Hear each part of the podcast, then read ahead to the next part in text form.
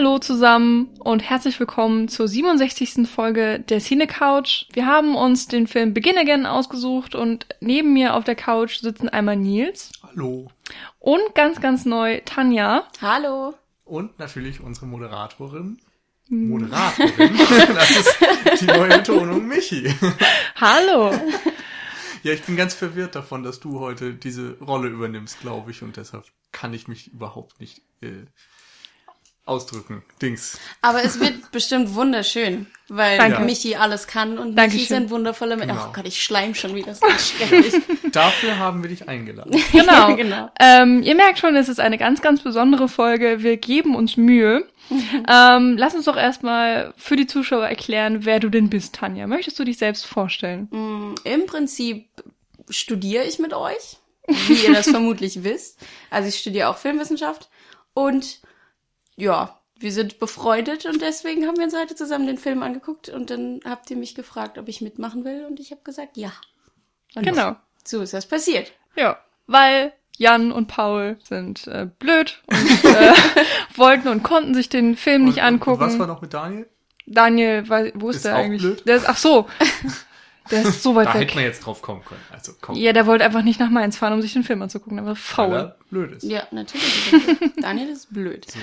Insofern Auf jeden machen, Fall äh, ultra krass, oder? Also ihr kennt das nur so von Sexismus und Männer in der Überzahl und jetzt auf einmal bam, Mhm. andersrum. Siehst du? Ja, läuft das. Und ich bin nur zu deiner Unterstützung da, Michi. Oh, oh Gott. Deswegen. Oh deswegen. Nee, eigentlich darfst du das gar nicht sagen. Eigentlich müsstest du sagen, ich brauche ja gar keine Unterstützung, weil ich ja so eine starke Ach so, stimmt, Frauenrolle bin. natürlich, natürlich. Ah ja. Ja, das ist ja auch der Fall. Aber ich meine, im Endeffekt so ein bisschen Ja. Unterstützung. ist- Also normalerweise brauchen die schwachen Männer die Überzahl, damit sie sich einigermaßen ebenbürtig fühlen. Ja, können. und männlich fühlen können und so Ja. weiter. Ja, ja, ja. ja. Ne? Genau. Deal with it. Der Status quo ist neu gesetzt. Ja. Kommen wir wieder zurück zum Eigentlichen. Glühwein trinken? Begin again. Achso. Ich werde das einmal und hoffentlich dann nie wieder sagen. Der deutsche Titel ist Can a Song Save Your Life? ja. Das sagt alles. Nennen Regie? wir ihn beginne gern. Genau. ist auch viel kürzer. Ne? Kann man mal machen. So. Also Regie führt John Carney. Der hat äh, unter anderem auch das Drehbuch geschrieben, was er tatsächlich immer macht bei seinen Filmen. Also immer im Sinne von auch bei dem anderen Film, den wir kennen?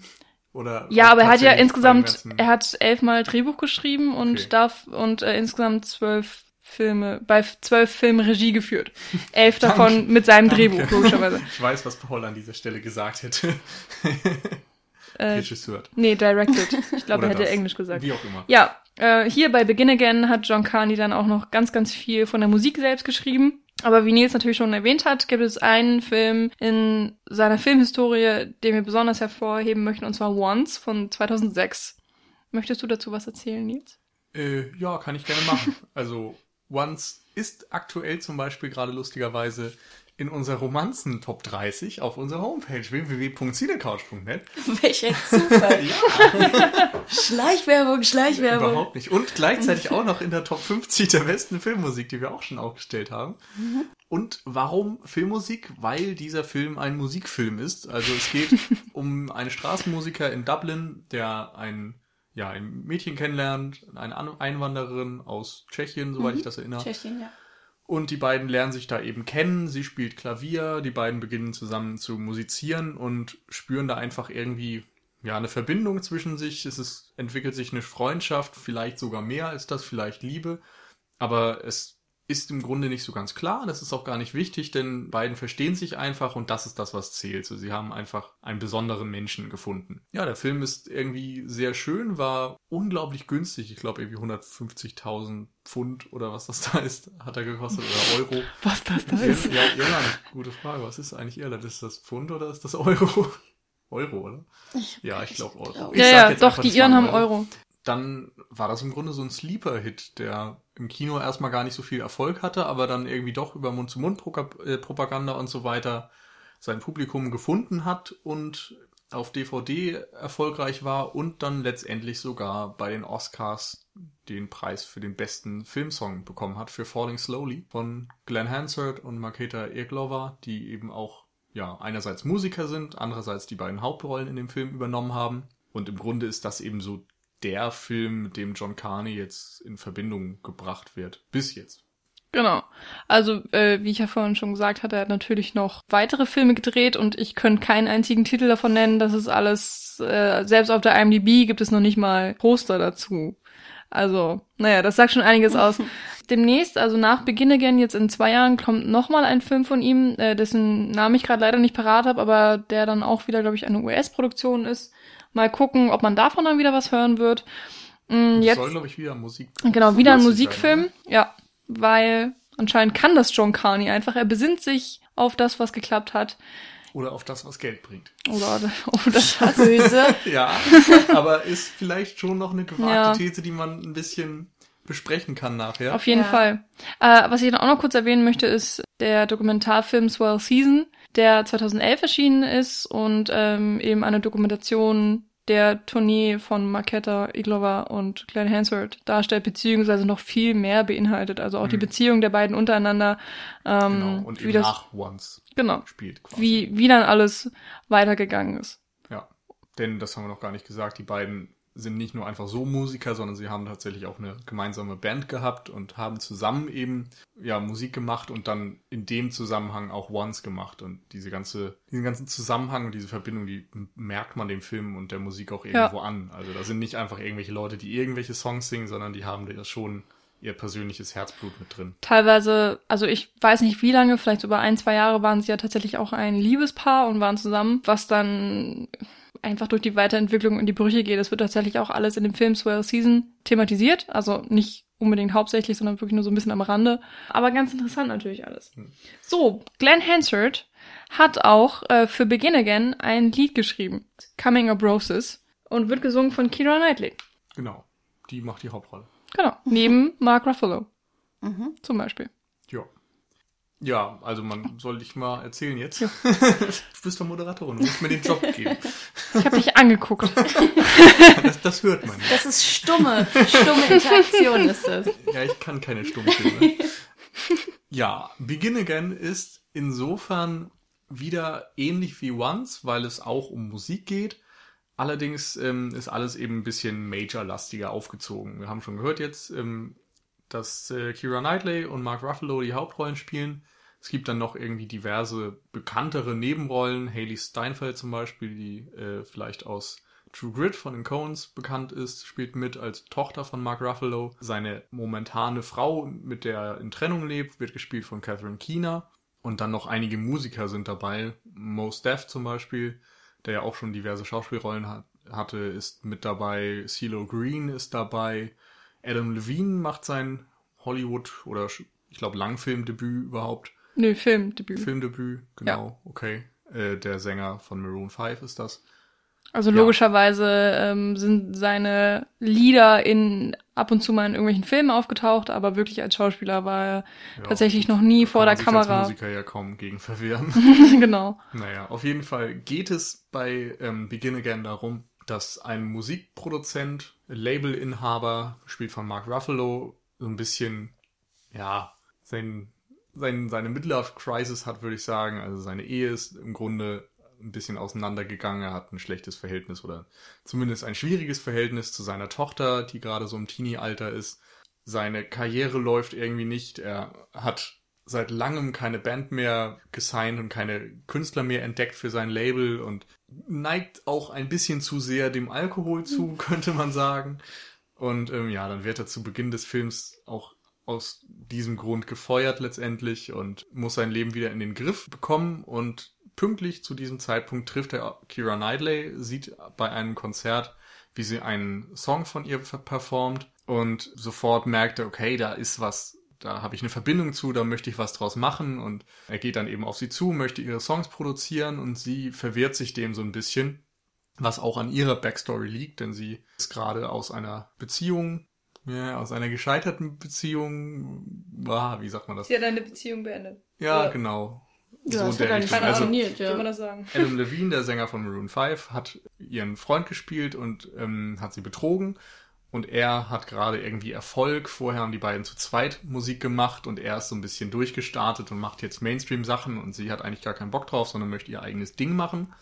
Weswegen sie einerseits gerade aufgrund dieser gescheiterten Beziehung nicht allzu gut drauf ist, auf der anderen Seite eben auch extrem skeptisch dem gegenüber steht jetzt sich von Mark Ruffalo großartig produzieren zu lassen und so weiter. Aber letztendlich können sich die beiden dann doch so weit zusammenraufen und spüren so eine gemeinsame Sympathie, dass sie sich dazu entscheiden, ihre Songs aufzunehmen und daraus ein Album zu machen und zwar einfach an öffentlichen Orten in New York.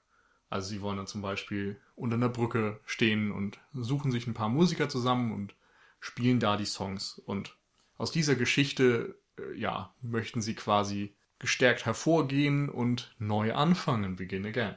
Ja, das hast du äh, sehr schön zusammengefasst, wie Danke ich finde. sehr. Danke sehr. ich spiele hier gleich einen Applaus ein. Genau, wir können ja erstmal so ein bisschen auf die Schauspieler vielleicht eingehen. Wir haben schon gesagt, äh, Kira Knightley hat die Hauptrolle und ähm, sie singt ihre eigenen Songs. Also sie, sing- sie singt auch wirklich. Ähm, bei allen Liedern, die im Film so aufgelistet werden, steht auch ähm, immer ihr Name drunter. Wenn, also logischerweise, wenn sie gesungen wurden. Ähm, ich wusste das tatsächlich nicht unbedingt, dass sie singen kann, aber es gehört irgendwie so zum guten Ton mittlerweile zur Schauspielausbildung, oder? Dass Ja. eigentlich jeder hm, Auf jeden Fall. Gesang auch ja. dazu lernt. Und extra für den Es Film. wäre halt auch irgendwie super sinnlos gewesen, jemanden zu casten in so Der einer dann Rolle. nicht singen kann, ja, Genau. ja, klar. Also Ja, das stimmt kann man schon. irgendwie heutzutage gar nicht mehr machen. aber ich wusste es halt vorher nicht. Also als ich den Trailer gesehen habe, war ich so ein bisschen überrascht. Und dann habe Ja. ich gedacht, ah, okay, ja, eigentlich muss sie es ja sein. Aber ich habe dann Ja. extra nochmal nachgelesen und sie ist es. Ja, sie hat ja dann sogar noch Gitarre Geht, spielen ja, gelernt, ne? genau. Also man, man sieht sie im Film auch ganz oft mit einer Gitarre in der Hand und das finde ich wirklich auch gut, dass sie nicht einfach da irgendwelche Seiten sinnlos drückt und äh, schön aussieht, sondern Mhm. Ähm, dass sie da auch wirklich Zeit investiert hat, Gitarre gelernt hat. Eigentlich war ja tatsächlich Scarlett Johansson für die Rolle geplant. Die hätte ich auch sehr gerne mal singen gehört, muss ich Ja. sagen. Naja, das hat man ja bei Her auch schon getan. Also da hat sie ja auch selbst gesungen. Stimmt, dieses Aber- Moon. Genau, äh, und sie hat auch eine schöne Stimme. Aber ich finde tatsächlich, ähm, ich finde es gut, dass Keira Knightley das jetzt gemacht hat, weil ich im Endeffekt in letzter Zeit nichts mehr von ihr gehört hatte. Und jetzt ist sie ja wieder so auf dem Vormarsch im Endeffekt Ja. mit drei neuen Filmen, Echt? die jetzt rauskommen. Was denn noch? Weißt du das? Ähm, Das hatte Pirmin alles bei der Preview erzählt. Ja. Genau, also es, es ist noch einer mit Chloe Grace Moretz, der ähm, noch ziemlich gut ist. Und ansonsten, es war noch ein dritter. Ich Okay. kann, ich kann beim besten Willen, ich Ja, aber egal. Gesehen, Naja. Genau, Also sie, sie ist gerade ist- gut dabei. genau, sie ist gerade wieder auf dem Vormarsch im Endeffekt. Und ähm, ich fand's tatsächlich auch richtig gut, weil ich so ein bisschen skeptisch war, was sie so anging, weil das letzte, was ich gesehen hatte mit ihr, war Fluch der Karibik. Hm. Und ich wusste nicht, ob die Frau schauspielern kann. Das stimmt, das habe ich auch gerade gedacht. Das ist Ja. irgendwie, glaube ich, bei ihr so ein Ding, was sich irgendwie durch die Karriere zieht. Also sie hat wenig Was Rollen genau? gehabt, die einen so wirklich herausgefordert haben oder die Mhm. sie herausgefordert haben. Und man verbindet sie irgendwie oftmals mit eher seichten Rollen vielleicht, also Fluch der Karibik eben Mm, und so. Stolz und Vorurteil. Ja, genau. Nein, das ist doch kein. Nein, das ist höchst Doch. kompliziert. Also, Also, weiß ich nicht, das ist für mich so eine typische Schnulze. Ich weiß nicht. Mhm. Das ist vielleicht auch einfach was, wo ich keinen Zugang finde und Also ich meine, ich hab, muss auch sagen, ich habe ähm, den Film ewig nicht gesehen, aber hm. Ich weiß nicht, Aber das was ist mit, mit so- Anna Karenina? Ich meine, der wurde auch gesehen. sehr gelobt und es ist wirklich jetzt eine Das nicht kann unbedingt eine, eine ja. seichte Rolle. Ich meine, ich habe ihn leider auch nicht gesehen, aber gute Aber Kritiken hat er bekommen. Zumindest Ja, das, das womit stimmt. man Kira Knightley verbindet, ist nun mal irgendwie Fluch der Karibik. Und es sind so Sachen wie äh, ihre Rolle in ähm, Tatsächlich Liebe Hm. und Mhm. Kick It Like Beckham. Und es sind so, so Teenie-Komödien und Romanzen und sie ist irgendwie immer so das nette Mädchen und also ich weiß Kann nicht, sie auch ich, gut. Ja, genau. Ja, aber das war so die Mich Sache. würde eben mal interessieren, wie sie jetzt so eine richtig gebrochene Figur spielen würde. So ähnlich wie Anne Hathaway in, ähm, Ja, meinetwegen. wie hieß es jetzt noch? Hier, Les Miserables. Ja, aber wo wir jetzt auch gerade Scarlett Johansson gesagt haben, der würde ich auch eher sowas zutrauen, einfach von dem, was ich von ihr schon gesehen habe. Mhm. Und andersrum finde ich auch, dass sie gut singen kann. Also sie hat ja, glaube ich, sogar ihre eigene Band oder. Moment, wer jetzt? Scarlett. Johansson. Mhm. Ja, Scarlett. Mhm. Ja, ja, Scarlett? die, die Singstimme. Da die möchte ich- große Ich, Singstimme. ich möchte die sie hat. singen hören.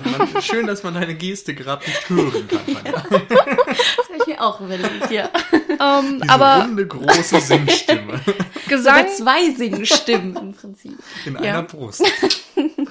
ich finde Gesang ist wirklich ein äh, sehr gutes Stichwort, weil das ja auch den Film wirklich prägt. Also Kira Mhm. Knightleys Stimme prägt die Lieder, prägt somit auch den Film, weil Mhm. natürlich die Li- Lieder sich durch den ganzen Film durchziehen, auch wenn das Instrumentale natürlich genauso wichtig ist, mindestens. Und Mhm. äh, wenn das Instrumentale scheiße klingt, dann nützt auch die tollste Stimme nichts. Fand ich sehr, sehr interessant, dass die so, sie hatte eine wirklich eigentlich dünne Stimme. Es war alles irgendwie so romantisch und niedlich und nicht kraftvoll. Mhm. Und das, das die ganze Zeit. Und ich finde es wirklich okay. Das ist ein Stil, der ist, der funktioniert. Aber ich, das ist jetzt kein Grund, warum ich mir die Lieder nochmal anhören möchte. Ich weiß nicht, wie das bei euch war irgendwie. Ja, ähm, kann ich nachvollziehen. Bei mir, also ich weiß nicht, ich finde, wir machen da ein großes Fass auf. Ich weiß nicht, ob wir das jetzt schon machen wollen, aber also dieser Punkt Musik ist einfach ein sehr großer, gerade wenn man das zum Beispiel dann auch zu Once in Verhältnis setzen Mhm. möchte und so weiter. Für mich war es einfach so, dass ich die Musik so während des Films echt schön fand auf eine Art, aber es ist eben jetzt nicht mein erstes Genre. So. Mhm. Also ich erinnere mich zum Beispiel auch noch an den Podcast zu Inside Llewyn Davis, wo Paul gesagt hat, dass er mit diesem Folk-Kram einfach nicht so viel anfangen kann und deshalb irgendwie auch nicht von der Musik so gepackt war, wie ich das zum Beispiel in dem Fall eher war. Und hier war mir das doch noch ein bisschen zu poplastig. Also der Film versucht ja irgendwie so ein bisschen das, das Independent-Ding und dieses, wir machen Musik, weil wir Spaß dran haben, gegenüber kommerzialisiertem Pop-Scheiß, sag ich mal, zu setzen. Direkt in der ersten Szene zum Beispiel sehen wir Mark Ruffalo im Auto fahren, wie er sich neue Demos anhört und die alle einfach aus dem Fenster schmeißt, weil er sie so scheiße findet. Weil es nur so dieses ist von, oh, Baby, ich kauf dir alles, was du willst und oh, ich bin so schön und keine Ahnung. Es ist so dieser 0815 Pop-Scheiß und der Film kritisiert ja genau das, aber setzt sich vielleicht mit seiner Musik andererseits nicht weit genug davon ab. So, das ist mein kleiner Kritikpunkt daran. Und ähm, darum wäre das jetzt auch nichts, was ich mir unbedingt allzu oft anhören möchte. Einfach weil ich zum Beispiel jetzt bei Once immer das Gefühl hatte, so da, da siehst du teilweise Glenn Hansard wirklich auf der Straße den Song performen. Er spielt halt den Straßenmusiker und du merkst auch, das wurde direkt da aufgenommen. Da ist irgendwie ein, ein Tonmensch gewesen, der hat die Angel direkt über ihn rübergehalten und das ist der Sound, den du hörst. Und hier siehst du dann teilweise, wie sie im, ja, an der U-Bahn stehen und einen Song spielen und Mark Ruffalo geht voll ab, während er dieses Mikro hält und du weißt so als Filmschaffender ganz gut, dass da unglaublich viele Störe dabei, Störgeräusche dabei sind und im Hintergrund fährt eine S-Bahn lang und die Aufnahme, die kannst du in den Müll schmeißen, sofort. Und stattdessen hörst du dann doch so einen perfekt produzierten Pop drüber. Ja, das So, stimmt. das war eher so das, was mich ein bisschen gestört hat. Von der Stimme dachte ich gerade, erinnert mich Kira Knightley fast eher dann noch an Makeda Irglova, die ja auch eher so eine dünne Stimme hat. Ähm, ich weiß nicht, ich fand, für mich ist halt auch tatsächlich diese Genre, ich fand das gut. Also vielleicht ist es auch dieses einfach dieses romantische, mädchenhafte, was ich dann im Endeffekt ähm, gut fand. Also ich müsste mir die Lieder tatsächlich nochmal anhören, um zu gucken, ob ich sie wirklich gut finde. Aber für, für den Film haben sie gepasst. Ja. Und ja, es wird, es wird sehr romantisiert. Also das fand ich auch. Aber es habe ich, hatte ich nicht so als Problem gesehen, sondern es war einfach nur so ein, ach, wie schön. Aber auch als, als die U-Bahn dann vorbeigefahren ist, habe ich auch gedacht so, na ja, das ist ein bisschen, bisschen Genau. sehr getrickst gerade. Also es ist immer so ein Mittelding bei mir. Also ich bin halt selbst als Gitarrist immer so drauf, dass ich sehr drauf achte. so Mhm, ja, und ich klar. guck zum Beispiel auch grundsätzlich, wenn ich jemanden in einem Film Gitarre spielen sehe, immer auf die Finger. So, ich muss gucken, so spielt er das wirklich, was für eine Akkorde greift er da gerade und Mhm. sowas. Und hier merkst du dann eben schon teilweise, also es passt oftmals recht gut, aber es gibt Momente, wo das nicht zusammenpasst. So Kira Knightley zum Beispiel, die, die kann nicht perfekt Gitarre spielen, das sieht man schon. Okay. So als Ja, das habe auch mit ich gesehen. Auge und so ich weiter. Das ist nicht so schlimm wie zum Beispiel bei August Rush, den ich hier nochmal dissen möchte, weil er scheiße ist und weil dort kleine Kinder irgendwie Mozart-Arien spielen auf der Gitarre und dabei keinen Finger bewegen und so ein Scheiß, was ich hasse. Aber es ist eben auch nicht so zum Beispiel Inside Llewyn Davis. Also egal, was man von dem Film sonst hält, bei dem merkst du wirklich, dass da live performt wurde und das sofort, ja, das, das passt alles zusammen. Oder meinetwegen auch noch bei Les Miserables als Musicalfilm, dass da live gesungen wurde. So, und das rechne ich denen da extrem hoch an. Und bei Begin Again ist es eben so ein, so ein Zwischending. Also es passt alles zusammen, aber du merkst, dass der Ton nicht live vom Set kommt. Mhm. Ja. Was ich schön gefunden hätte, gerade jetzt so, weil es eben so dermaßen die, ja, die Emotionalität der Musik feiert. Ja, einerseits das, andererseits ist das ja auch das große Thema des Films. Sie sagen ja von Anfang an, wir machen dieses Album in New York und es wird eine, eine, ähm, wie sagt man das? Authentisch. Ja, eine Ansage an New York, also von den, ähm, Liebeserklärung. ja, genau, Quasi. ja. Ähm, dass sie eben die Stadt mit aufnehmen, dass sie vor Ort spontan Sachen regeln. Dass, zum Beispiel gibt es die eine Szene, in der dann da fünf Kinder spielen, dann, spielen, dann müssen sie erstmal dafür sorgen, dass die leise sind. Das ist so paradox. Da sorgen, sorgen sie noch dafür, dass sie leise sind, damit man sie Mhm. nicht auf der Aufnahme hört. Das ist so, hm, ich dachte, das, darum geht es. Ähm, und die S-Bahn wird dann wieder mit reingenommen. Äh, eigentlich macht es keinen Sinn. Aber na gut. Und dann werden diese fünf Kinder kurzerhand in, in Chor umgewandelt und so. Das ist alles irgendwie niedlich, da sind ganz, ganz viele Mhm. Ideenspielereien mit drin. Aber dass dann eben im Film genau diese Aufnahme nicht verwendet wird, ist eigentlich sinnwidrig.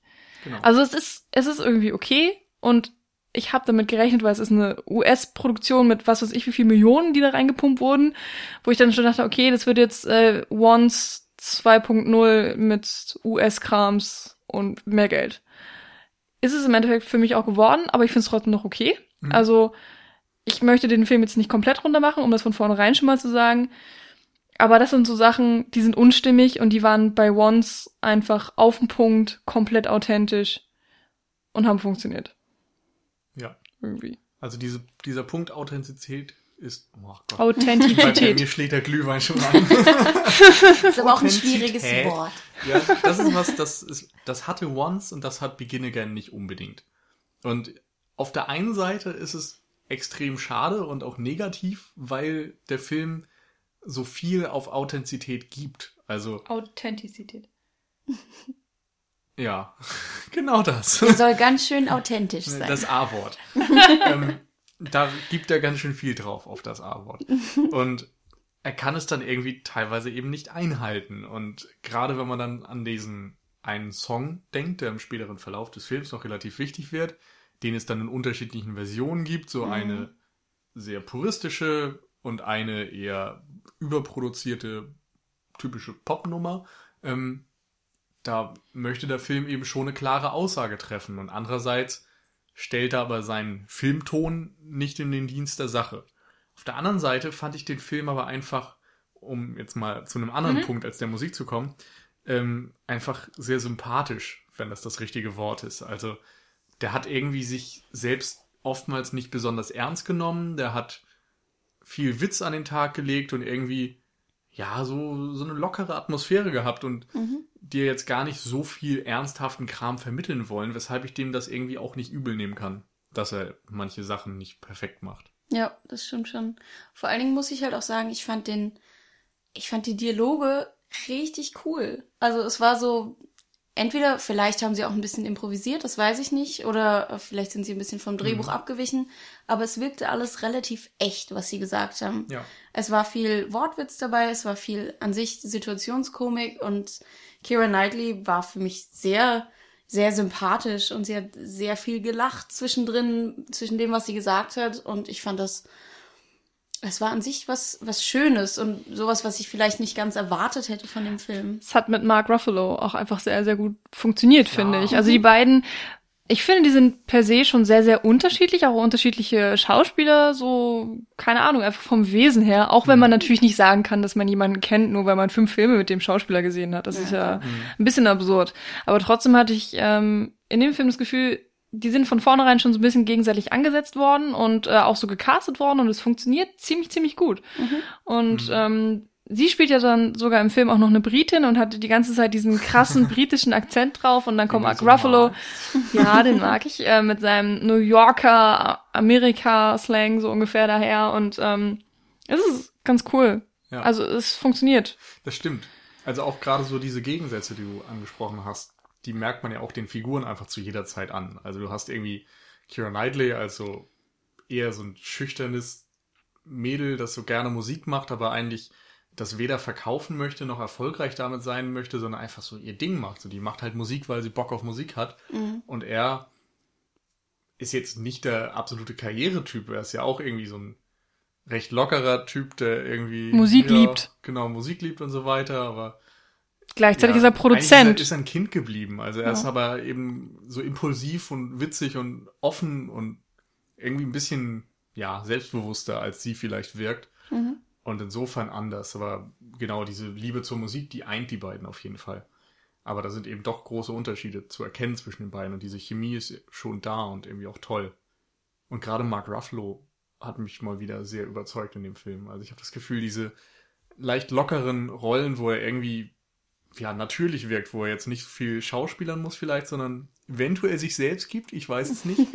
Hoffentlich nicht als Alkoholiker. nee, das nicht, aber oder wo er improvisieren kann, ich weiß es nicht. Es, es wirkt auf jeden Fall oft so, als Mhm. würde er improvisieren und einfach sein Ding machen, mal gucken, was dabei rauskommt. Das wirkt irgendwie sehr überzeugend, das kann er gut.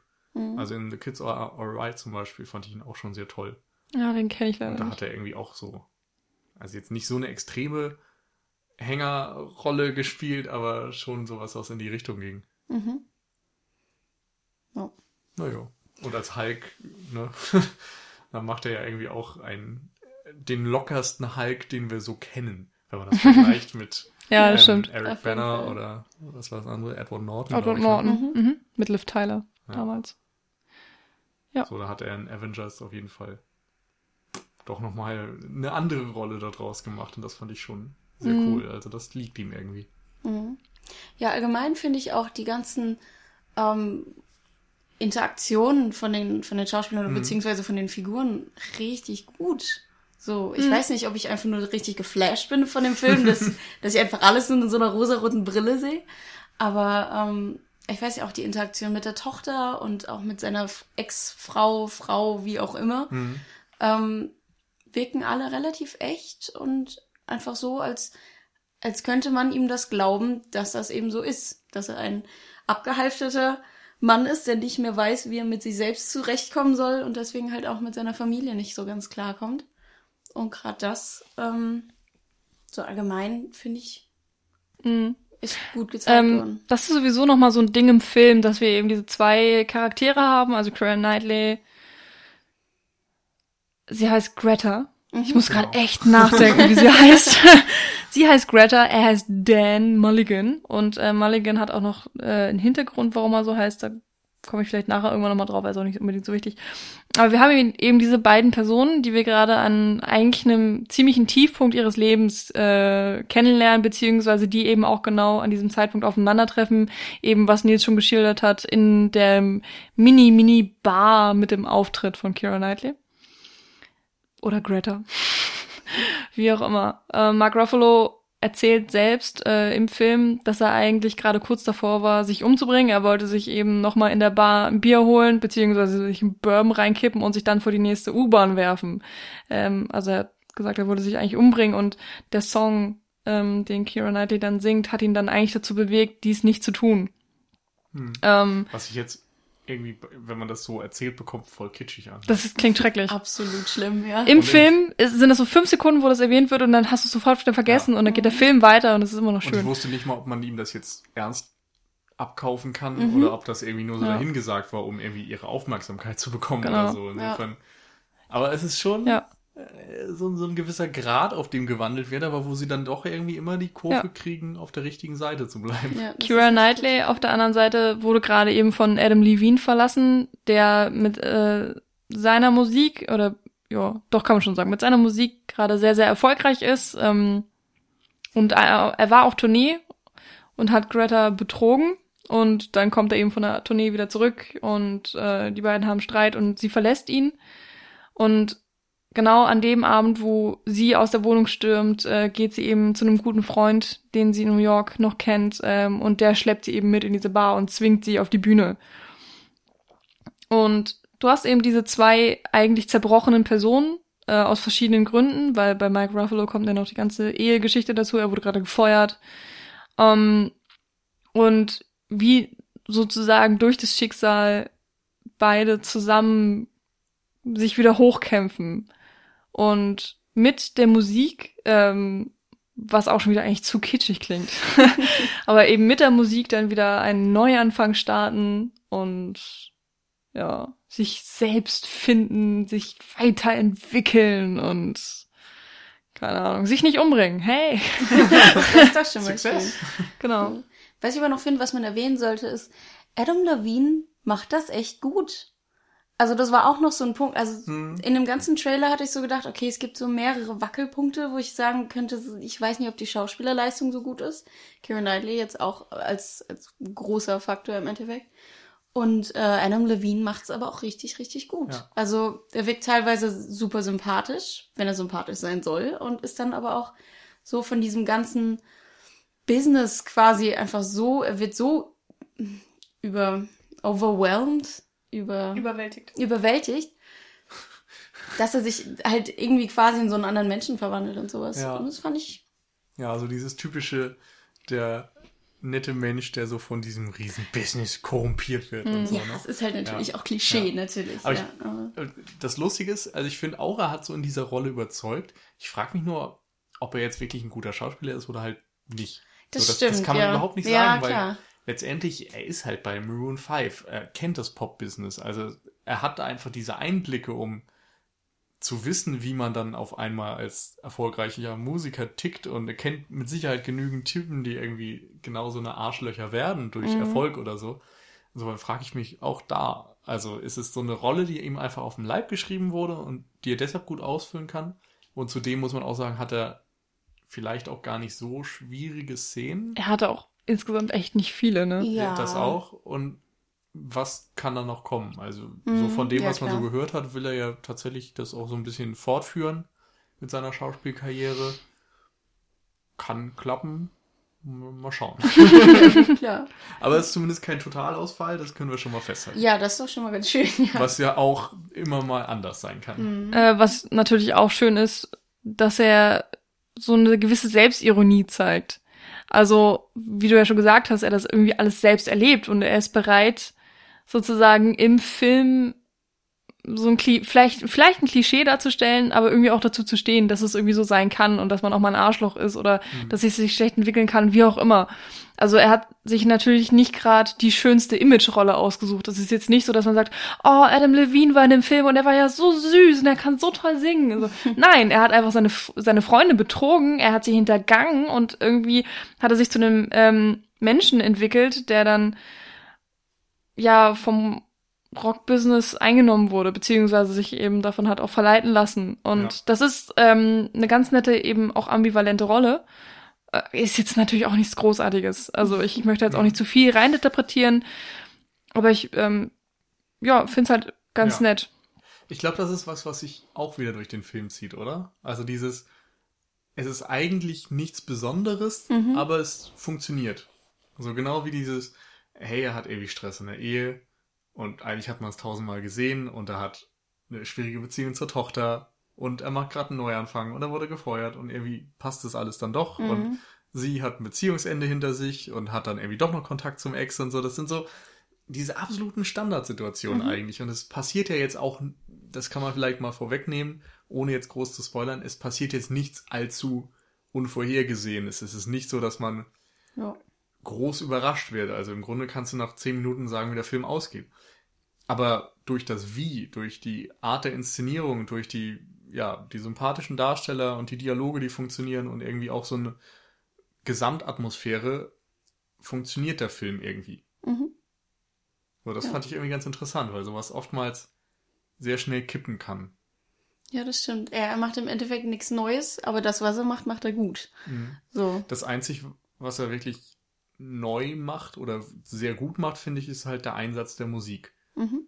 Wir haben jetzt schon ein bisschen kritisiert, so, dass er eben live an Sets eigentlich das Album aufzunehmen scheint und es dann doch nicht so im Film integriert.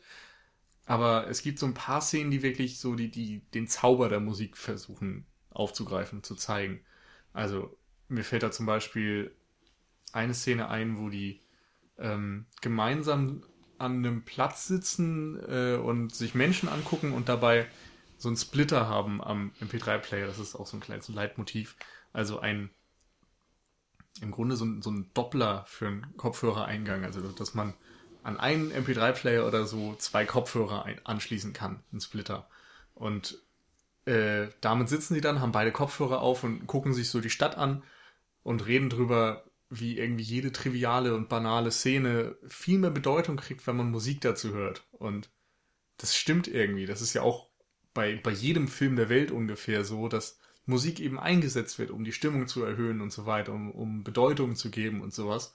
Und so diese Kraft der Musik feiert der Film einfach so ein bisschen und das nicht allzu plakativ. Also es gibt halt so diese Sequenz, die das schon sehr deutlich macht, aber dann auch so Sachen wie eben, ja, ganz am Anfang, dass jemand so berührt von einem Song ist, dass er irgendwie, ja, das Gefühl hat, so, das ist das, was ich machen will und jetzt habe ich irgendwie wieder was gefunden, was mir wichtig ist und so weiter und wo ich was für tun möchte. Auf der anderen Seite stellt Kira Knightley zum Beispiel fest, dass sie betrogen wird, weil ihr ein Song vorgespielt wird und sowas. Mhm. Und das irgendwie nur, weil sie eben, ja, was spürt in dieser Musik. Das kann man jetzt auch wieder kitschig finden, aber irgendwie, ja, ich, ich nehme es denen ab. Mhm.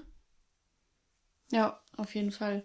Vor allen Dingen auch bei der, direkt am Anfang, wenn sie ähm, im Raum sitzt, also Als in, wenn sie da, Knightley genau, wenn Kira Knightley dann quasi dieses Konzert gibt oder beziehungsweise halt ihr eines Lied vorspielt und dann Mark Ruffalo da sitzt und sich die ganzen äh, Arrangements im Prinzip im Kopf Genau, zusammendenkt. Also, dass er am Anfang, er sieht dann quasi, wie ähm, das Schlagzeug anfängt zu spielen und er sieht das Klavier und dann Geigen und Cello und was weiß ich und er baut sich quasi so das ganze Arrangement um ihr Gitarrenspiel drumherum. Und das war eine richtig starke Szene, fand ich. Also Ja. da hatte ich auch Gänsehaut, weil ich Mhm. einfach so viel, wie viel das einfach ausmacht, wenn mehrere Instrumente zusammenkommen und wenn das alles miteinander so im Einklang ist. Ja, dazu muss man vielleicht auch noch mal kurz erwähnen, dass der Film ja unchronologisch erzählt. Ähm, es gibt ähm, genau diese Szene, die Tanja eben erz- kurz erzählt hat, die wiederholt sich ja. Das heißt, der Film fängt an, du siehst fast sofort, ähm, dass Kira Knightley auf die Bühne gezogen wird und sie, sie spielt ihr Lied. Und äh, danach kommt eben ein Dialog mit Mark Ruffalo, wo ähm, egal, sie reden kurz miteinander und dann kommt, äh, wird eingespielt, wie, ähm, warum sie überhaupt da ist, warum sie an dem Abend dieses Lied gespielt hat und dann Nee, wird er, erzählt, oder? Erst kommt Nee, er. Seine Rückblende kommt. seine Rückblende kommt Ja. erst? Seine kommt zuerst. Okay, Also man wie sieht er da ihn am gelandet Ende ist. im Grunde applaudieren bei einem Lied und er Und er die hat Bühne das an und dann kommt schlimmste creepy Grinsen überhaupt drauf. Das fand ich so schrecklich. Genau. ähm, dann, genau, man, man erfährt, äh, dass er gefeuert wurde, dass er sich betrunken hat, was weiß ich nicht, was. Ähm, und dann landet er eben in dieser Bar und dann fängt, dann schließt es eben da wieder an. Er hört dann ihr Lied. Und das Und fand ich diesmal eben, siehst du es aus seiner Perspektive. genau, das fand ich eben auch so schön, dass man, ähm, dass Kira Knightley gar nicht gezeigt wurde, sondern es wurde sein Gesicht dann die ganze Zeit gezeigt. Er trinkt da seinen, seinen 6 Zentiliter Bourbon, den er sich hat einschenken Ja. lassen, für den er eigentlich gar kein Geld hat, weil er absolut pleite ist und wird dann verzaubert von, von ihr und von dieser Stimme und das, obwohl er sich vielleicht gerade umbringen wollte, so wie er es erzählt hat.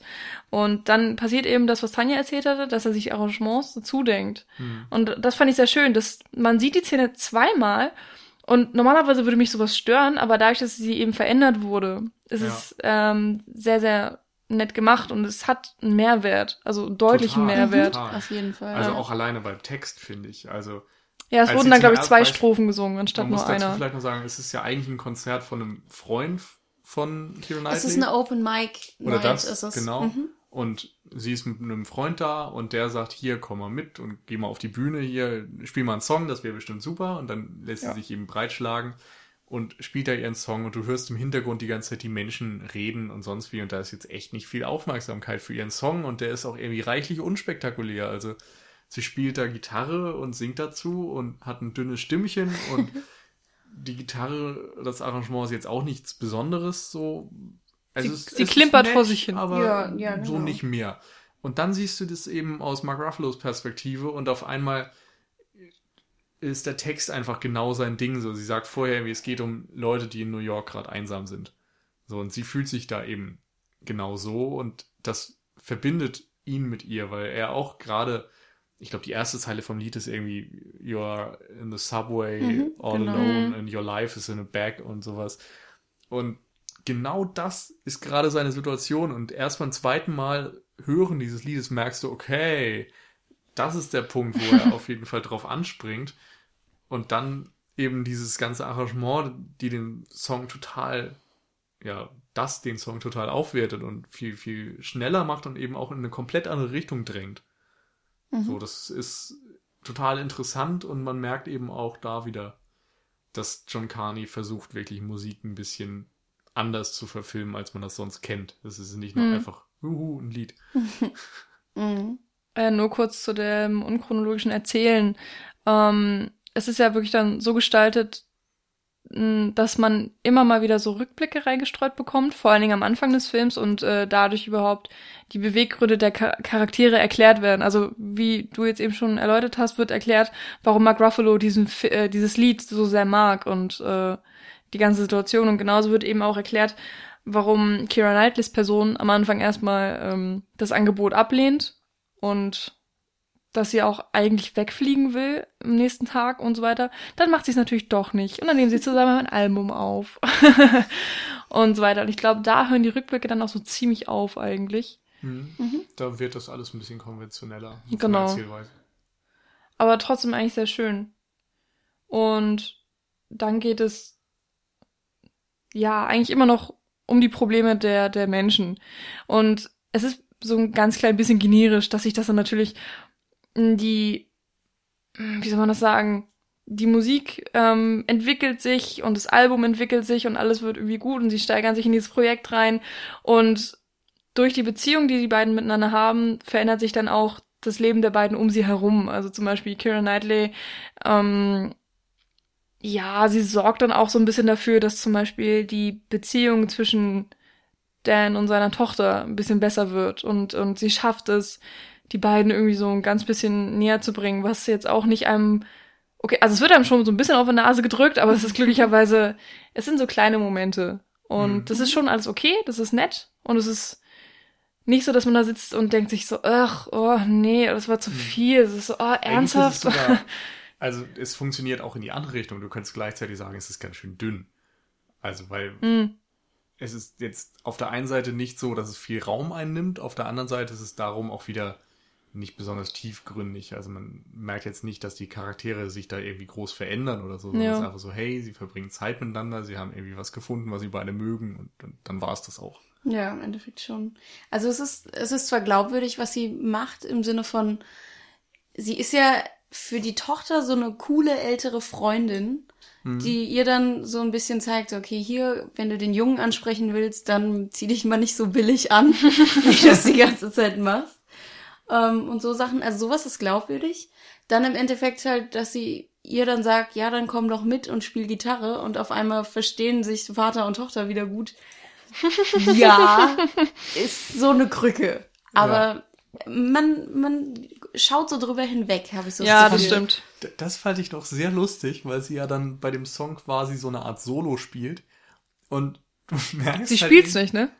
Ja, einmal das, aber vor allem merkst du, dass es irgendwie so eine Mischung aus gleichzeitig gut und schlecht ist. Das, das fand ich sehr lustig, weil, also auf der einen Seite versuchen sie zu demonstrieren, dass die Tochter jetzt nicht der begabteste Gitarrist aller Zeiten ist so und sie spielt ja jetzt nichts technisch anspruchsvolles irgendwie, sondern eher so Ja, sowas, was Tonleiter hoch, Tonleiter runter auch könnte, ja. aber gleichzeitig eben mit so einem Feeling für den Ton, also dass da ein bisschen Feedback kommt und dass das mal, im, also dass es alles im richtigen Takt ist und so weiter und jetzt kein schiefer Ton dabei ist und wenn, dass er dann doch wieder zum richtigen aufgelöst wird und so, dass es einfach so ein bisschen gewollt dreckig klingt und so. Und das fand ich sehr lustig, weil es echt so dieses einerseits, ja, sie kann nicht so gut, aber es muss gut klingen. ist Und so, wo dann irgendwie das mit so einem Mittelweg gemacht wurde. Das fand ich sehr lustig. Mhm. Ja, und dann halt auch dieser Satz, wenn sie dann später irgendwann im Auto sitzen, Vater und Tochter, und auf einmal mein, äh, meinte dann so, ja, wir machen jetzt eine Band.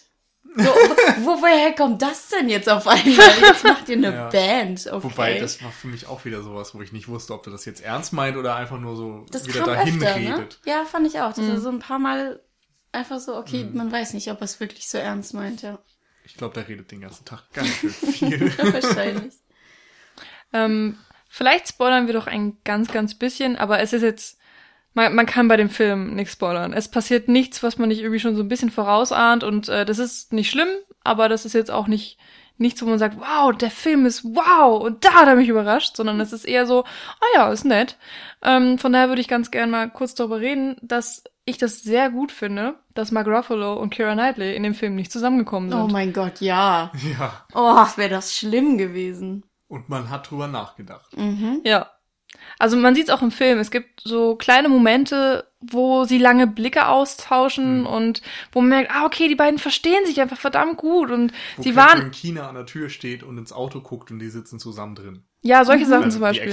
Aber auch Ja. als sie sich verabschieden und dann, dann können sie eigentlich, sie können sich fast schon gar nicht verabschieden und Kira Knightley geht dann schon so einen Schritt weg und Mark Ruffalo hält noch ihre Hand und dann gucken sie sich ganz lange an und man denkt so, oh Gott, küsst euch nicht. Bitte, bitte küsst euch nicht. Das war wirklich Genau. genau, dann- der Moment, ja.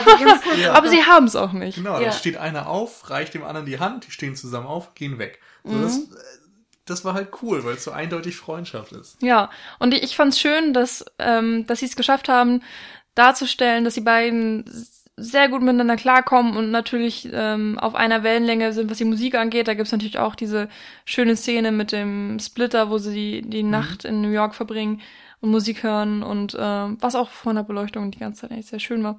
Aber Gott sei Dank sind die nicht zusammengekommen. Weil das, das wäre echt noch so top-notch gewesen, von wegen, oh, sie hat gerade ihren Freund verlassen und er hat sie betrogen und der Kerl hat eine beschissene Ehe hinter sich. Ja. Hey, sie kommen zusammen und jetzt haben sie irgendwie dieses Mega-Album und sind glücklich. Und ich habe dann noch gedacht, ja, und dann gründen sie nochmal ihr eigenes Label oder so und holen dann mehrere, Ja. die Musiker noch hinterher. Das habe ich am Anfang auch erwartet.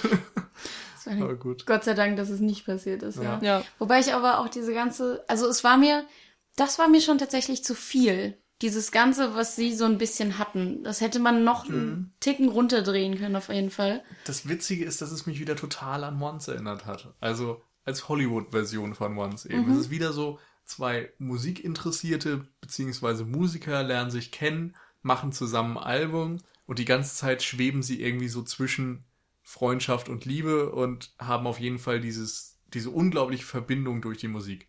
So, das ist eins zu eins Once und Begin Again. Nur eben das eine ist diese absolute billige Indie-Fassung und das andere ist das äh, Hollywood macht das Remake davon. so auf eine Art. Und natürlich alles irgendwie angepasst und so weiter, aber man merkt schon, dass da wirklich viele Überschneidungen sind. Und gerade dadurch, dass es am Ende dann eben auch dort nicht aufgelöst wird in Begin Again, merkt man wieder, dass da vielleicht der Original Once ein bisschen Pate stand.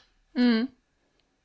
Habt ihr denn jetzt noch was, ähm, was ihr besonders gut oder besonders schlecht irgendwie hervorheben möchtet?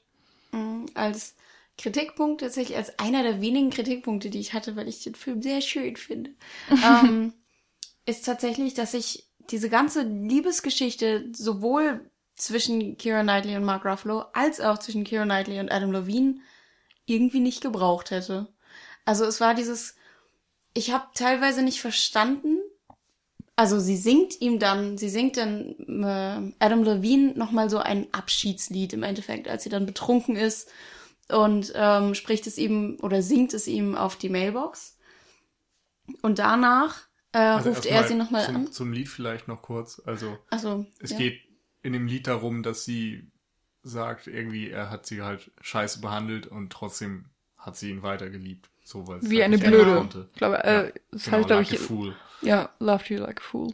Genau. Und dann ähm, im Endeffekt ruft er sie dann halt daraufhin dann wieder an und sie treffen sich und reden dann nochmal darüber und auf einmal will er dann doch wieder mit ihr zusammenkommen und das war ja das Schlimmste in seinem ganzen Leben, was er überhaupt getan hat, dass er sie betrogen hat und so weiter. Und es ist alles sowas, was der Film im Endeffekt nicht gebraucht hätte, was ich unnötig fand und was, was für mich irgendwie nicht so ganz gepasst hat. Also es war so ein Ding, ich weiß auch nicht, woran das genau lag. Hm, aber vielleicht sind es dann einfach so Teile, die ins Drehbuch geschrieben wurden, damit man die Songs unterbringen kann.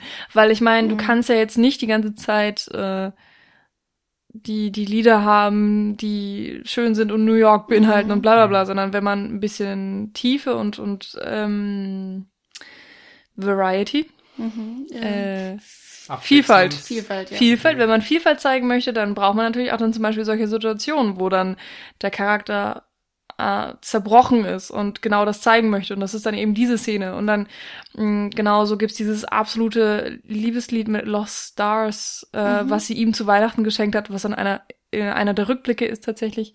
Und ähm, dadurch entsteht dann zum Beispiel wieder so eine Situation, wenn Adam Levine das für seine Karriere nutzt, weil ähm, keine Ahnung, irgendwie kann er, ich habe das nicht verstanden mit den Rechten und so, dass er das dann durfte, ob sie das geschrieben hat, aber ich mein, wir haben Ja, wahrscheinlich Verträge, keine Ahnung. Ja. Ja, Und Aber ich sie- kriegt ja auch den Credit dafür, Genau. dass sie es ja. geschrieben hat. Und ähm, dann gibt's eben, was vorhin auch schon gesagt wurde, gibt's ja diese verschiedenen Versionen dieses Liedes von The Lost Stars.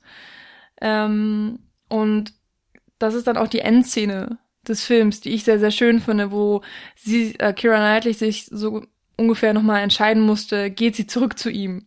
Mhm. Und weil er versucht, sie eben auch mit diesem Lied wieder zurückzugewinnen ähm, und sie auch vielleicht daran zu erinnern, wie ihre Beziehung einmal war. Und ich fand es sehr schön, wie man ohne Dialoge irgendwie verstanden hat, dass, dass sich alles für sie geändert hat. Also dass, obwohl er dieses Lied in ihrer Version gesungen hat und nicht in der komischen Pop-Version, obwohl es immer noch eine Pop-Version war, ich habe es irgendwie nicht verstanden, ähm, konnte sie nicht mehr zu ihm zurück und hat sich bewusst irgendwie dagegen entschieden. Das finde ich sehr interessant, weil ich das nicht so interpretiert habe. Okay, Also- sondern? Also ich finde zumindest erstmal insofern nicht, dass es eindeutig ist. Sondern, also für mich war es eher so dieses, dass sie ja die ganze Zeit nicht auf die Bühne will. Also von Mhm. Anfang an ist sie einfach Songschreiber. So, sie hat Bock, Musik zu machen und es kommt einfach aus ihr raus, so als Hobby oder was auch immer. Aber sie muss nicht unbedingt auf die Bühne und er bittet sie ja auf die Bühne zu gehen, aber sie möchte halt nicht. Und ich habe da jetzt keinerlei Aussage drüber gezogen, äh, draus gezogen, ob sie jetzt zu ihm zurückgeht oder nicht. So, das ist für mich einfach offen gelassen. So, dass sie wollte halt Findest du? ein bisschen, ja. Also ich, vor allem, weil sie halt immer noch mit so einem Lächeln dann Fahrrad fährt und wegfährt und so weiter. Mhm. Und irgendwie, also schon, man merkt ihr eben an, dass sie sehr zufrieden ist und sehr glücklich darüber ist, Mhm. dass er ihre Version spielt und Ah. nicht diese komische Pop-Version. Hm, okay. So, das, oder das ist das, was ich interpretiert habe. Ja, okay. Also, und, keine ja. Ahnung, ja. Also was ich, ich wäre jetzt auch mehr auf Michis Seite, ehrlich gesagt, weil ich ähm, so das Gefühl hatte, dadurch, dass sie dann schon in der Mitte vom Lied quasi weggeht, ist es Ja. so dieses Zeichen, sie kann nicht mehr mit ihm zusammen sein. Ja. Und sie ist aber glücklich in sich selbst durch diese ganze Musik, die sie jetzt geschaffen hat und wie wundervoll das doch alles ist, dass sie jetzt da ganz glückselig äh, mit dem Fahrrad durch New York fährt. Und ähm, ja, das, das ist halt mit ihr und, und Adam Levine im Endeffekt Mhm. nicht ge gepasst hat. Also ich hatte eben Ja, äh, auch genau das Gefühl, was du eben meintest. Und vor allen Dingen hatte ich das Gefühl, weil eben in dieser Szene so ein bisschen gezeigt wurde, wie beide eben ticken. Also sie macht eben Musik für sich selbst und so weiter. Und dann sieht sie ihn auf der großen Bühne stehen und diese ganzen Mädels, die ihn anhimmeln. Und das wird auch direkt gezeigt, so von wegen, ähm, wenn dann die Kamera sozusagen ihre Blicke übernimmt. Hm. Ähm, und sie guckt dann irgendwie erst ihn an und dann die jubelnde Menge und denkt sich dann, okay, damit mit diesem ganzen Leben habe ich einfach nichts mehr zu tun. Das ist nicht das, was ich will, das ist nicht das, was ich bin. Und auch, auch wenn das jetzt die Version meines Songs ist, irgendwie gehört es nicht zu mir. Und dann entscheidet sie sich eben bewusst dagegen, geht früh und ähm, fährt dann fröhlich auf dem Fahrrad weg. Man sieht dann ja sogar noch Adam Levine, wie er den Song weiter singt und sie ist dann schon weg und er sieht auch extrem traurig aus. Er scheint dann auch irgendwie realisiert, also für mich jedenfalls, realisiert zu haben, dass sie ihn verlassen hat und dass Ja. alles nichts gebracht hat. Ja. Ja, Hm. hätte ich jetzt auch so gedacht. Was ich dann tatsächlich ganz schlimm fand, ähm, weil ich erst dachte, dass sie jetzt zu Mark Ruffalo fährt, um ihm dann zu sagen, dass sie die doch liebt und oh Gott, sie will mit ihm zusammen sein und ich so gedacht, oh Gott, nein, nein, tu das nicht, tu das nicht. Es war wie in so einem Horrorfilm, so geh da nicht rein, geh da nicht rein. Und ähm, sie hat es ja dann im Endeffekt auch nicht getan. Ja. Spoiler, sie hat es im Endeffekt auch nicht getan. ähm, sondern okay, das äh, geht dann aber auch alles viel zu gut aus. Also es ist zwar schön, aber es geht halt echt gut aus. So allgemein. Ja. Ja, es ist Also- wirklich ein Wohlfühlfilm. Ja, auf jeden Also- Fall. Also auf der anderen Seite hat mich fast noch mehr eher gestört, dass dann Catherine Keener und Mark Ruffalo so leicht wieder zusammenkommen. Ja? Weil die irgend, ja, also. Aber das hat sich auch stört angedeutet die ganze Ja. Zeit. Ja, aber eben, ich finde überhaupt nicht, weil die irgendwie zwei Szenen hatten. So, also man hat gemerkt, die haben immer noch, die verstehen sich super. So, aber da ist halt null Charakter- und Storyentwicklung bei denen. Es ist einfach so, er ist halt irgendwie der, wirkt am Anfang wie ein schlechter Vater und ein schlechter Ehemann und dann stellt sich raus, eigentlich ist sie schuld und dann sind sie wieder zusammen. So, weil er sich halt der Gemeinsamkeit besinnt mit diesem MP3-Player Splitter Kopfhörer-Ding. So, und hey, komm, das ist irgendwie das Ding, das er von Dings bekommt, von Kira Knightley zugeschickt bekommt und dann denkt er, ja super, dann gehen wir halt jetzt wieder zusammen Musik hören und dann ist alles wieder gut und dann ist auch wieder alles gut. Das fand ich ziemlich plump. Eigentlich. Aber dann wiederum ist es eine Hollywood-Produktion und mindestens eins der zwei Paare musste wieder zusammenkommen. und wenn es nicht Adam Levine und Kira Knightley ist, dann bleibt halt nur noch eins. Ja, das Außer kann die man Tochter. sicherlich so sehen, aber das ist halt dann immer noch plump. Ja, ja, Ja. natürlich. Ja, ja, das spreche ich dir Das auch ist gar dann- nicht ab. Ja, das stimmt. Genau.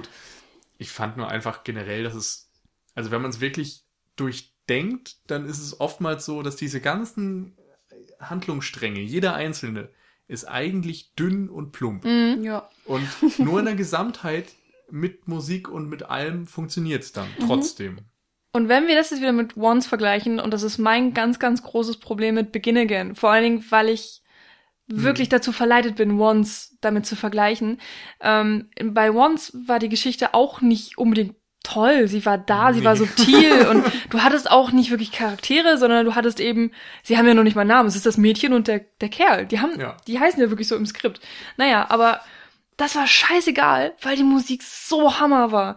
Die, die war atemberaubend und gänsehauterregend und äh, jedes Lied war irgendwie anders und Was ikonisch. subjektiv ist auf eine Art. Okay, natürlich. ja. Das, das tut mir leid. Ich muss jetzt gerade mal ein bisschen ähm, meine Liebe zu diesem Film hier Ausdruck verleihen. Und ich finde wirklich im Beginn Again ähm, ist die Handlung schon verbessert und sie haben, also ja, wenn man das jetzt wirklich stark vergleichen müsste, ja, man hat mehr Handlung, man hat mehr Charaktertiefe, wenn auch nicht unbedingt Nee. besonders viel. Nee, hat man eigentlich nicht. Ähm, Aber mehr Handlung. ja, ähm, man, man hat ein bisschen schönere Bilder, weil man dann New York mit besser in Szene setzen kann und man hat teurere Kameras und so weiter und so fort. Aber die Musik ist für mich persönlich so viel schwächer. Also Mhm. so nicht langweilig. Ich finde sie schön. Ähm, ich Ja. habe mir die im Film auch sehr gern angehört. Ich, Es hat alles zusammengepasst. Aber ich habe jetzt Probleme, irgendwas zusammenzukriegen. Also ich habe die, die Stimme von Clea Knightley im Ohr, aber ansonsten ist es so, alles verschwimmt miteinander. Die ganzen Songs hören sich für mich gleich an und das hatte ich nach Once nicht. Ich habe gerade lustigerweise sogar irgendeinen anderen Maroon 5 Song im Kopf. Immer. Es ist halt. Es ist schade. Also. Das ist echt stimmt. schade. Und das Problem ist auch, dass, also der, der Film hat halt so diese, diesen einen riesen Widerspruch in sich. So, er tritt ein dafür, dass Musik irgendwie am besten ist, wenn sie roh und unbelassen ist, wenn es einfach jemand ist, der hinter seinem Song steht und wenn irgendwelche großen Produzenten da Pop-Scheiße draus machen, dann ist das schlecht und man sollte eigentlich einfach ein Album da produzieren, wo man Bock drauf hat und das dann für einen Euro im Internet verkaufen und dann wird schon irgendein großer Hollywood-Hip-Hop-Mensch das bei Twitter teilen. Das wäre auch So, das- sehr, sehr. Das Oh, ist halt, das es, war es, es hat, war, schön, es hat irgendwie funktioniert und Ja. alles, aber es war, ja, ich weiß nicht, das ist irgendwie dann eben doch plakativ und so. Aber für die Musik, das, das hat mich wirklich rausgerissen. Ich fand es immer so Mhm. toll bei Once, dass es eben roh und unbelassen war und dass du Glenn Hansards Stimme auch immer gehört hast und du hast ihm angemerkt, dass der da sämtliches reingelegt hat, was in ihm steckte. So Mhm. in, in Lautstärke, in Intensität, in allem. Also der Typ, hört euch dieses Album an, den Soundtrack von Once und am besten auch alles andere von ihm. Das ist der Hammer. Also da merkt man wirklich, dass es ein Vollblutmusiker ist. Und hier merkt man eben dann doch eher, dass da Mos Def und CeeLo Green und Adam Levine mitspielen. So fies gesagt, weil das dann doch für mich Plastikpop ist. Mhm. Und eben nicht so dieses intensive Musikfeeling, wie man es manchmal sonst hat, wie man es zum Beispiel meiner Meinung nach in Filmhinsicht zum Beispiel bei Inside Llewyn Davis noch hatte. Ja, das schon. Was ich auch noch mal gerne fragen würde, ähm, es gibt ja diese verschiedenen Versionen von The Lost Stars. Ja. Und tatsächlich ähm, bei der aufgeführten von, von Adam Levine, dann ganz, ganz am Ende mit, mit ein bisschen Schlagzeug und so weiter, das, das fand ich tatsächlich besser als die von Kira Knightley am Klavier am Anfang. Und ähm, kam dann halt diese Endszene nee. und ich saß da und dachte, oh, das ist aber schön. Und dann so, oh, oh, okay. Irgendwie. Also hm. zum Verständnis erstmal, es gab, glaube ich, drei Versionen davon, ja. oder? Also es gab einmal die erste von Kira Knightley, die sie zusammen mit Alan Levine an der Gitarre spielt und singt.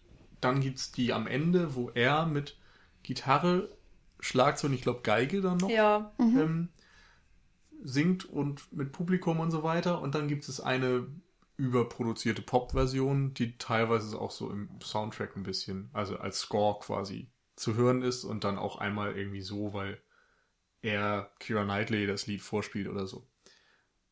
Und ich fand tatsächlich die von Kira Knightley am besten.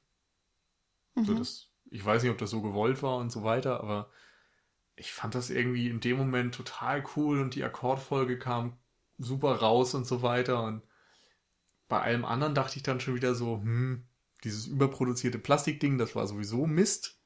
Und ja, davon rede ich ja auch gar nicht. Ich weiß. Okay. Aber das am Ende, das ging für mich schon wieder, das war für mich schon wieder so ein Widerspruch, dass sie am Anfang die ganze Zeit gesagt haben, ja, wir machen diese Akustikversion, wir machen eben nicht viel und wir wollen die Seele des Songs behalten. Und dann haben sie doch wieder Schlagzeug und mhm. Geige und sonst was drauf geklatscht. Mhm. Und auf der einen Seite feiern sie, dass diese ganzen akustischen Sachen so toll sind und wenn nichts dabei ist und auf der anderen Seite wird es als besonders positiv dargestellt, dass Mark Ruffalo am Anfang des Films sich eben zur Akustikgitarre Schlagzeug und Cello und Klavier und Geige und sonst was dazu denkt. Und da entsteht dann irgendwie schon so ein Widerspruch. So, was ist denn jetzt das Tolle? Und wenn das rohe, unbelassene so toll ist, warum macht ihr das nicht die ganze Zeit im Film so, sondern gebt uns die anderen Versionen und macht alles glatt produziert und eben nicht so wie an Originalschauplätzen aufgenommen, sondern macht da so ein ganz bisschen Atmo über einen perfekt im Studio produzierten Popsong. Mhm. Ja, ich weiß es auch nicht. Also ich muss ganz ehrlich sagen, dass ich den überproduzierten Popsong erstmal gar nicht verstanden habe, dass das tatsächlich der gleiche Song war. Ich auch nicht. Und das kam dann erst im Dialog wirklich raus, so, ach so, das war das, was du ihr, was du ihm geschenkt hast. Ah ja, okay, gut zu wissen. Ähm, und ich kann auch tatsächlich nicht mehr sagen, es verschwimmt alles von der mhm. Musik her auf jeden Fall. Also ich sag trotzdem, ich fand's gut, so, aber es ist quasi ein ganzes großes Lied gewesen, weil es sich alles irgendwo gleich klang und sich alles so ein bisschen mhm. angenähert hat. Ähm, was ich halt glaube, wegen, wegen dem Kritikpunkt Nils, ähm, dass an sich sowas wie Geige und Cello wird ja eher weniger in der ganzen Popmusik benutzt. Wenn ich das jetzt mal aus meiner Laienperspektive mhm. sagen kann. Ich weiß also es nicht genau. Es ehrlich gesagt. Meinst du? Also es ist, glaube ich, bei ganz, ganz, ganz, ganz, ganz vielen Popballaden einfach so im Hintergrund mit dabei. Das ist nicht okay, das, ja, woran man sein, sich ja. so direkt erinnert. Mhm. Aber es ist eigentlich überall nochmal irgendwie so eine Cello-Linie so mit bei, wenn es so eine schmalzige Ballade mhm. sein soll. Ja, gut, okay, das kann sein. Ja, dann, dann ist mein Punkt ja schon wieder egal im Endeffekt. okay. Weil ich halt dachte, das ist so an sich dieses, dass du halt nur dieses überproduzierte Studio ge Hamse hast mit äh, einfach nur, du, du drehst dann irgendwie ein paar Reglern und auf einmal hast du dann so ein Lied, äh, was dann halt irgendwie klingt wie jedes andere und das halt gerade dieses Benutzen von echten Instrumenten und so weiter, dass das halt so dieses Ruhe in Anführungszeichen ist, was den Film ausmacht oder was sie, was sie halt rüberbringen wollten. Von daher hätte ich jetzt auch nicht so den großen Unterschied gesehen zwischen Adam Levine und der Kira Knightley Version von dem Lied. Allerdings kann ich es tatsächlich einfach nicht mehr sagen, welches ja. ich jetzt besser mhm. fand oder nicht. Die müsste man auch irgendwie nacheinander hören. Und es ist mhm. ja auch letztendlich wieder so, also ich meine, ich spreche jetzt auch aus einer Position, die sicherlich nicht jeder unterschreiben würde. Also wenn ich jetzt von Plastikpop und sonst was rede, äh, gibt es bestimmt genügend Leute, die sagen, hey, ich mag aber Maroon 5 und CeeLo Green und Konsorten mhm. total gerne. Und ich finde jetzt irgendwie einen Typen, der sich bei YouTube hinsetzt und ein Lied aber mit Gitarre spielt, sau langweilig auch ein legitimer Punkt. Ja, aber für den wird dann irgendwie die Rezeption von dem Film völlig anders sein, wahrscheinlich. Mhm. so was so die, die Klänge der Musik Mhm. angeht. Man muss ja auch sagen, dass ähm, Filme, die Musik als großes Thema haben, immer ein Risiko eingehen, weil sie dann sich für eine bestimmte Sparte entscheiden und sagen, Mhm. okay, äh, wir haben jetzt hier Kira Knightley und äh, wir denken uns äh, ein Schema für sie aus, sie, sie ist jetzt so eine so eine Art von Sängerin. Haben wir schon im äh, Podcast groß thematisiert. Und das gefällt natürlich nicht allen. Also, dass sie da so ein dünnes Stimmchen hat und mit ihrer Klampfe sitzt. So, da haben sie sich dann schon was getraut und sie haben es auch ziemlich gut durchgezogen. Natürlich macht sie dann da ihr, ihr Studioalbum, was kein Studioalbum sein sollte, eigentlich. Aber ja, finde ich schon gut, so wie sie es gemacht haben an sich. Es ist natürlich alles, nicht unbedingt alles Gold, was glänzt ähm, bei diesem Film. Aber so, was im Endeffekt rausgekommen ist, hat ja funktioniert. Und ja, aber Musik ist und bleibt immer schwierig und subjektiv. Ja. Da können wir uns, glaube ich, alle drauf einigen. Das war ja schon fast ein Fazit. Ah, gar nicht gewollt. Aber ich glaube, so langsam können wir auch in die Region, oder? Ja. Ja. Also ich habe noch Oder habt ihr noch zwei Anekdoten aus dem Kino. was? Oh Und zwar nein. einerseits habe ich noch eine Frage an Tanja und zwar, gibt es Männer, die mit Schnauzer sexy sind? Um Gottes Willen, der sah so schlimm aus. Nein, also. Adam. Levine. Wir reden von Adam Levine. Oh, es sieht so schnell nach Porno aus, so ein, so ein Schnauzer. Es ist ganz schrecklich. Ganz Ja. schrecklich. Bei der Szene hat Michi nämlich behauptet, dass Magnum mit Schnauzer gut aussieht. Ja. Ja. Nein, Magnum, Magnum ist cool. Und, Magnum ist äh, Magnum, aber Jean Dujardin in The Artist sah auch ziemlich cool aus. oh, ich mochte The Artist gar nicht. Ich mochte Jean The Artist, Dujardin, aber-. Oder Dali. Oh, dann, dann möchte ich dir an dieser Stelle 3990 empfehlen. Ja, der ist super. Der ist, schon. Nicht spoilern, ich kenn's nicht. Der ist super. Spoiler! Dali. Und Hauptrolle. Ich möchte äh, von Dali. Jean So. Aber Lee ist ein anderer Schnauzer. Wir Ja, reden jetzt von diesem stimmt. Wir Pornstar. reden von, von, Von von richtig- richtigen Schnauzer. Ja, auf So, jeden was, Fall. was man als Schnauzer bezeichnet. Wenn ihr möchtet, könnt ihr dann natürlich auch sehr gerne Kommentare schreiben. Wir machen einfach so ein Online-Voting draus. Ja. Keine Ahnung. Gibt es Schnauzer, die gut aussehen oder Männer, die mit Schnauzer gut aussehen? Ich finde nein. Ich finde auch nicht. Ich finde, es gibt find wenige, schön. wenige Ausnahmen. Ausnahmen bestätigen die Regel. Ja, äh, zweite Anekdote. Ich wurde im Kino geschlagen. Nein, Was? wurdest du Ich nicht. wurde körperlich Pussy. misshandelt Was ist los? von meiner lieben Freundin. Meine Güte. Und ich habe es nicht mitbekommen und konnte intervenieren. Was war denn los? Du hast auf Ja, der falschen ich Seite auf- gesessen. Ich habe auf dich gezählt, Tanja, und dann sowas. Nee, das Ding war, der Film war quasi vorbei, der Bildschirm wurde schwarz, es wurde die Widmung eingeblendet und von hinten links irgendwo ertönte so ein Ha. Und ich fand das ziemlich lustig und hab's dir erzählt. Und in dem Moment werde ich von Michi geschlagen nach dem Motto, mach dich nicht drüber lustig, dass ich jetzt Ha mache. Aber habe ich überhaupt nicht über sie gesprochen. Oh. Ja, das war aber wirklich sehr, sehr komisch, weil ich nämlich auch tief geseufzt hab aus irgendeinem Grund. Der Film hat mich wirklich tiefenentspannt. Ähm, Ja, das auch ein stimmt. sehr, sehr positiver Nebeneffekt, äh, der auch einiges wahrscheinlich über den Film aussagt. Ich war tiefenentspannt und irgendwie innerlich zufrieden Ja. nach dem Film. Mhm. Und dann habe ich halt geseufzt und dann höre ich von Nils, oh, guck mal, Tanja, da hat irgendwer ha gemacht. So, und, Ja, tiefenentspannt musste die Aggression in ihr erstmal ganz doll raus. So tiefenentspannt war mich. ja, dein Arm ist zerstört, es tut mir leid. Wir, Ja. wir podcasten aus dem Krankenhaus, falls wir es noch nicht erzählt haben. Nils hat ähm, Arm- und Ja. Beinschienen und ist überall vergipst und blau mit, angeschwollen. Mit Aufnahmen im Krankenhaus kennst du dich ja auch aus, Tanja. Ja, auf jeden Fall. Läuft. Läuft. Naja, okay. Äh, So viel zum Glühwein. so viel zum Glühwein, so viel zum Kinobesuch bei uns. Fazit? Ja, gerne. Dann mache ich jetzt einfach. Also, ich finde, Begin Again funktioniert sehr gut als Feel-Good-Movie. Also, wenn man einfach sich mehr oder weniger fies ausgedrückt berieseln lassen möchte, wenn man einfach einen netten Kinoabend haben möchte, dann ist das schon das Richtige. Leute, die gerne Musik in Filmen sehen, werden, denke ich, auch gut unterhalten und können da bedenkenlos mal reingehen, auch wenn eben, ja, es nicht in Perfektion letztendlich dargeboten wird. Aber es ist ein schöner Film, es ist ein netter Film. Wer Once mochte und nicht von Hollywood komplett abgeschreckt wird, der darf auch gerne Begin Again schauen und wird wahrscheinlich nicht allzu sehr enttäuscht sein. Mhm. Ja. Das finde ich auch. Lassen wir doch Tanja das Schlusswort, äh, da sie heute unser besonderer Gast ist. Ach, dein Schlusswort war das schon jetzt? Nein, mein kommt, das- meins kommt jetzt. Ach so, ja. Ach Meins so. kommt, damit danach Tanjas Das hörte folgt. sich jetzt so an, als würde Tanja, sag los, Schlusswort. Ja. Aber ja. Nein.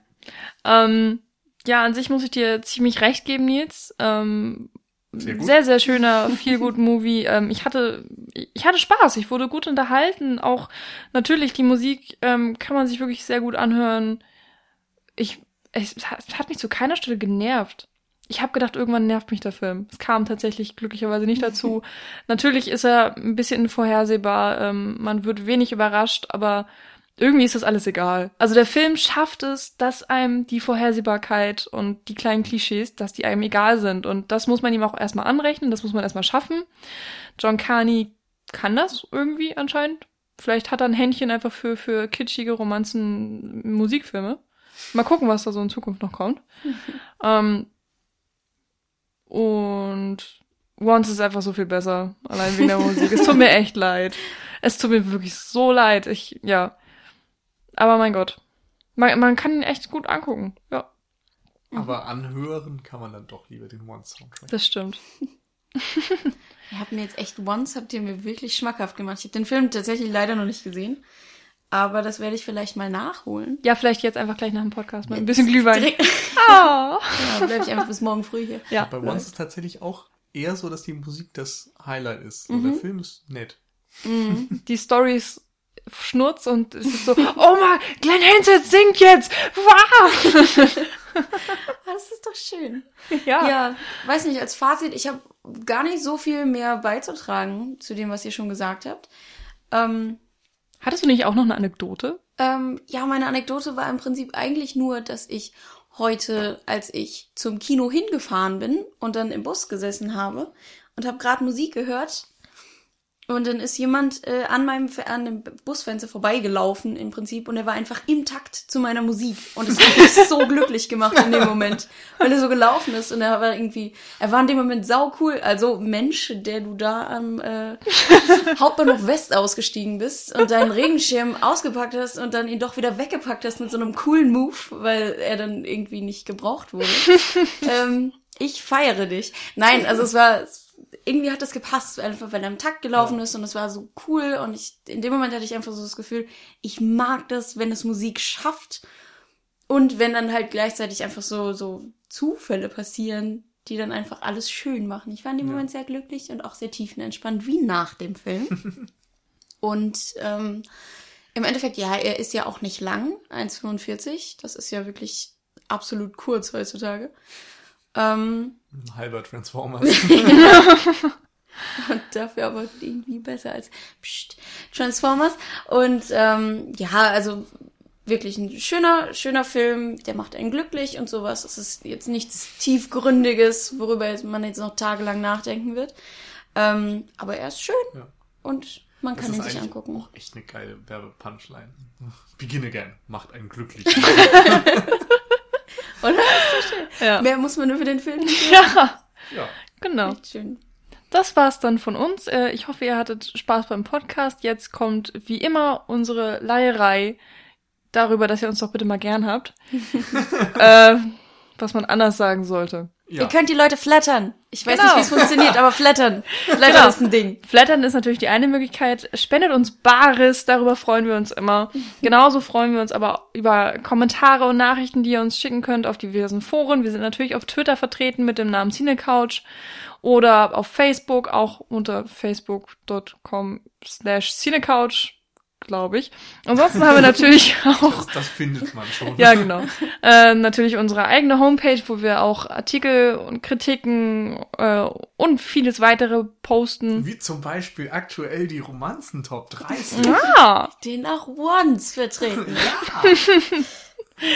genau. Ähm, die URL dazu ist www.cinecouch.net. Uh, Ja. Und dann- iTunes, da sind wir auch noch. Genau.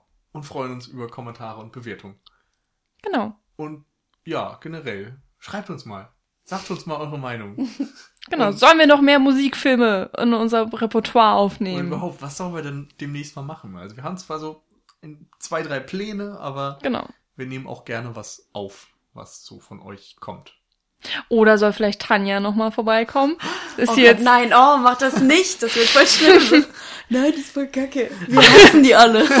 Shitstorm im Internet. ja, genau. Kann man sich bestimmt auch irgendwie einen Lebenslauf schreiben. Ja, ist auch schön. Bestimmt. Damals, als ich einen Shitstorm ausgelöst habe. Ich habe die Menschheit gespalten. Ja, wäre auch was. Wir hatten auf jeden Fall sehr viel Spaß, ähm, auch mit dem Film Begin Again oder jetzt hier vor, mit und während und nach, hoffentlich, äh, der Podcast-Aufnahme.